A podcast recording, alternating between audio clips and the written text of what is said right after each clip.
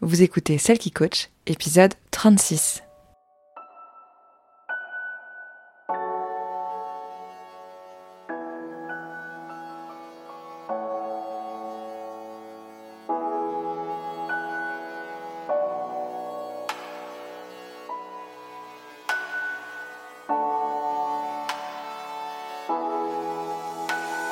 Bienvenue Vous écoutez Celle qui coach, l'émission qui vous aide à renouer avec vous-même pour vous épanouir et briller de votre plus bel éclat dans tous les domaines de votre vie. Je m'appelle Laure Sylvestre et je suis votre hôte.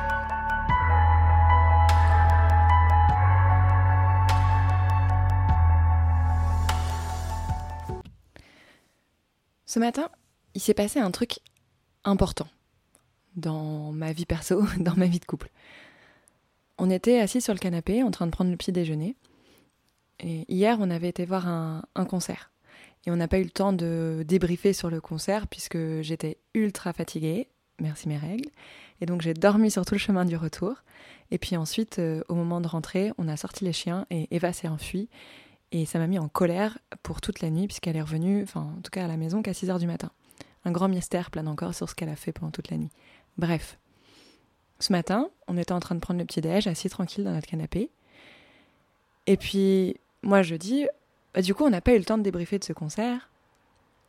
Et, et j'avais envie de savoir un peu plus ce que Simon en avait pensé. Et je lui dis que moi j'ai trouvé ça super, mais que simplement je regrettais peut-être un petit peu le manque euh, de contact de l'artiste avec, euh, avec le public. Si vraiment il y avait quelque chose à critiquer sur ce concert qui sinon était juste super. Et Simon me répond Oui, peut-être.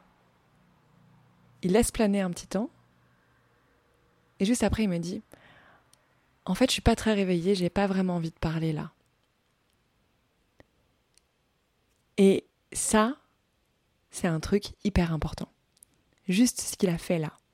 De simplement me dire qu'il n'avait pas spécialement envie de parler parce que c'est le matin et qu'il n'est pas encore très bien réveillé. Là où moi, quand je me réveille, une fois que je suis sortie du lit, c'est bon, je peux parler. C'était super important parce qu'en fait, c'est la première fois qu'il le fait. C'est la première fois qu'il me dit ouvertement et clairement que à ce moment précis, il n'a pas envie de parler pour telle raison qui n'a rien à voir avec moi et qu'on en parlera probablement plus tard. Il n'a pas eu besoin de me dire qu'on en parlerait plus tard puisque quelques heures après, quand il est rentré pour le midi et qu'on était de nouveau assis dans notre canapé en train de manger, il m'a dit oui, c'est vrai que c'est le concert et il, a, il, est, il m'a partagé ses ressentis sur le concert. J'ai pas du tout mal pris ce qu'il m'a dit ce matin parce que c'est moi qui le pousse à me dire tout ça. En fait, s'il y a bien un problème de temps en temps dans, dans notre relation, parce que aucune relation n'est parfaite, c'est que mon mec a tendance à se replier sur lui-même et à pas forcément me dire ce qu'il ressent au moment où il ressent. Même si c'est pas. Euh, en général, ça n'a rien à voir avec moi. Ça a juste à voir avec lui, avec ce qui se passe dans sa tête et dans ses journées. Mais du coup, ça a une répercussion sur moi indirectement, puisqu'il va se renfermer juste parce qu'il n'a pas envie de parler, mais il n'est pas capable de m'énoncer ce besoin de rester seul et dans sa bulle. Et moi, plusieurs fois, je lui ai incité à me dire, parce qu'en fait, euh, du coup, je comprends pas, je, ne je, comprends pas pourquoi il m'envoie bouler, donc je le prends mal, et au final, euh, ça peut terminer en conflit pour de la merde. Alors, euh, je lui ai souvent dit, mais en fait, dis-le-moi quand tu n'es pas dans un bon moment pour parler, dis-le-moi. Et c'est aussi une thématique qui est ressortie avec une cliente l'autre jour où on parlait de la disponibilité, ou plutôt de l'indisponibilité émotionnelle. Comment est-ce que l'on fait pour euh, déjà euh, identifier une indisponibilité émotionnelle et comment on fait aussi pour ne pas rester, euh, pour pas en faire une, quelque chose de normal, cette indisponibilité émotionnelle? Pour que, Parce que pour qu'un couple puisse s'épanouir, pour que l'on puisse avoir une relation, et peu importe cela, peu importe le stade de la relation, et j'ai envie de dire c'est encore plus important au début, surtout, de ne pas être confronté à cette indisponibilité émotionnelle, puisqu'en fait, tout ce que l'on va euh, placer comme normal au début de la relation restera normal pour la suite de la relation et risque de s'amplifier. Et si c'est un comportement euh, certes normal mais toxique, pour l'un ou pour l'autre ou pour le couple, euh, ben, ça ne donnera pas dans le futur des choses très positives. Du coup, ce que je disais à ma cliente, c'est comment est-ce qu'on pourrait faire pour, euh, pour essayer de contrecarrer cette indisponibilité émotionnelle dès le début de la relation. En fait, je crois que c'est assez simple. Il faut normaliser le fait de dire ce que l'on pense, ce que l'on ressent. Surtout ce que l'on ressent. Il faut normaliser le fait de dire ce que l'on ressent. À n'importe quel moment et pour n'importe quelle chose. On a tendance à garder ces moments où on va parler de nos sentiments euh, profonds pour des discussions hyper importantes avec un, taux de drama, hyper élevé. On va garder ça pour les émotions, c'est fait pour les gros clashs, les gros conflits, pour les moments où on est là à cœur ouvert à s'expliquer et à se dire pourquoi on s'aime ou pourquoi on ne s'aime plus. Et, on, et sinon, le reste du temps, on n'en parle pas trop nos émotions on va pouvoir, bah, on va pouvoir euh, dire un je t'aime par-ci par-là, mais euh, on ne parle pas forcément ouvertement de ce que l'on ressent à un moment précis, sans que ça soit forcément quelque chose de grave ou quelque chose d'important. Et justement, je pense que c'est tout aussi important de normaliser le fait de dire ses émotions, de dire ses sentiments, de dire ce que l'on ressent sur des petites choses du quotidien, parce que du coup, ça rend le moment où on doit s'expliquer on doit expliquer nos émotions sur des choses un peu plus importantes, beaucoup plus facile.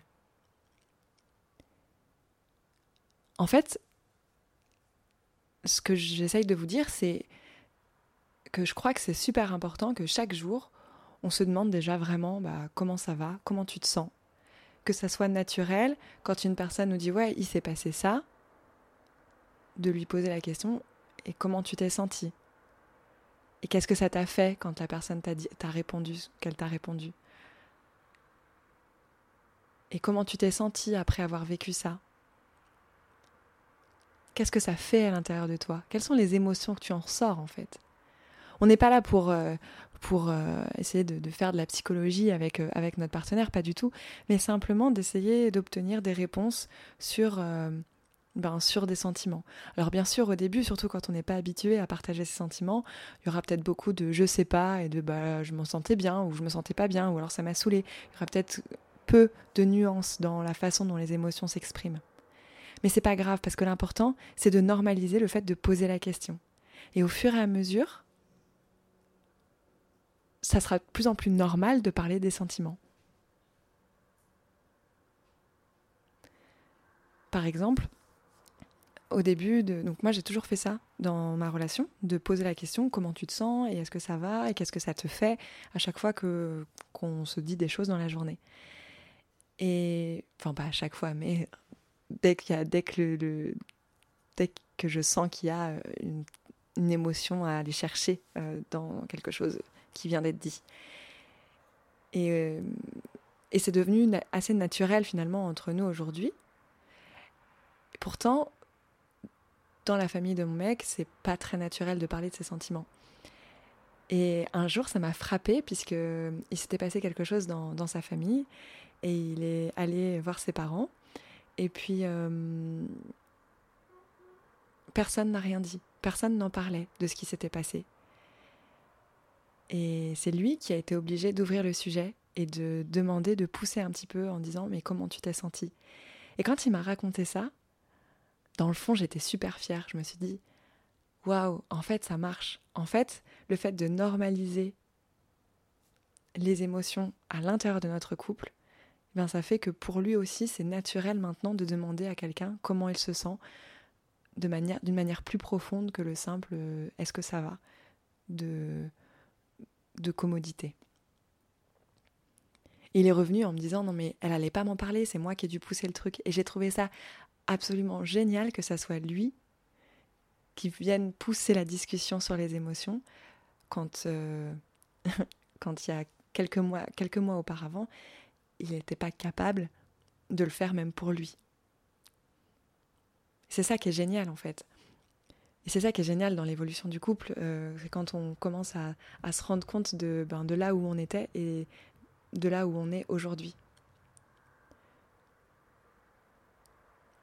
Moi, je pense que c'est hyper important, du coup, de faire de vos émotions quelque chose de juste normal, de dire ce que vous ressentez quand vous le ressentez. Aujourd'hui, je me sens pas bien, je me sens fatiguée parce que j'ai mes règles, de le dire, sans que ça soit grave, sans que ça soit drôle, sans que ça soit sans qu'on y mette une charge émotionnelle absolument intense à l'intérieur, parce que c'est cette charge émotionnelle qui fait que c'est dur de discuter des sentiments.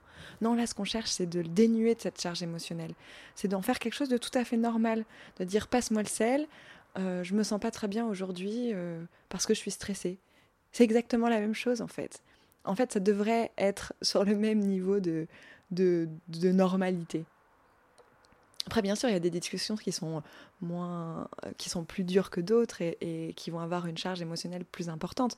C'est normal et, c'est important d'avoir ces discussions-là aussi, parce qu'à un moment donné, elles se présentent. On ne peut pas faire l'autruche à chaque fois. Mais elles seront moins difficiles à avoir si on a déjà cet entraînement de dire ce que l'on ressent. Et peut-être même qu'il y aura moins de grosses discussions difficiles à avoir parce qu'on se sera interrogé tout au long du chemin, à chaque étape, euh, à chaque petit pas. On se sera interrogé sur la façon dont on se sent.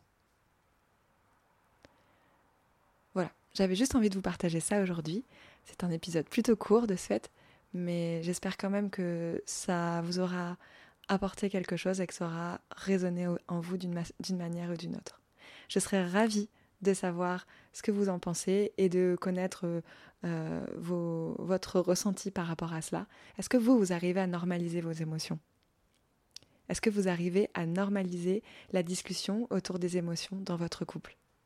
Dites-moi votre ressenti sur le répondeur de celle qui coach et vous avez tous les liens dans la description et dans ma bio Instagram. On se retrouve très vite. Salut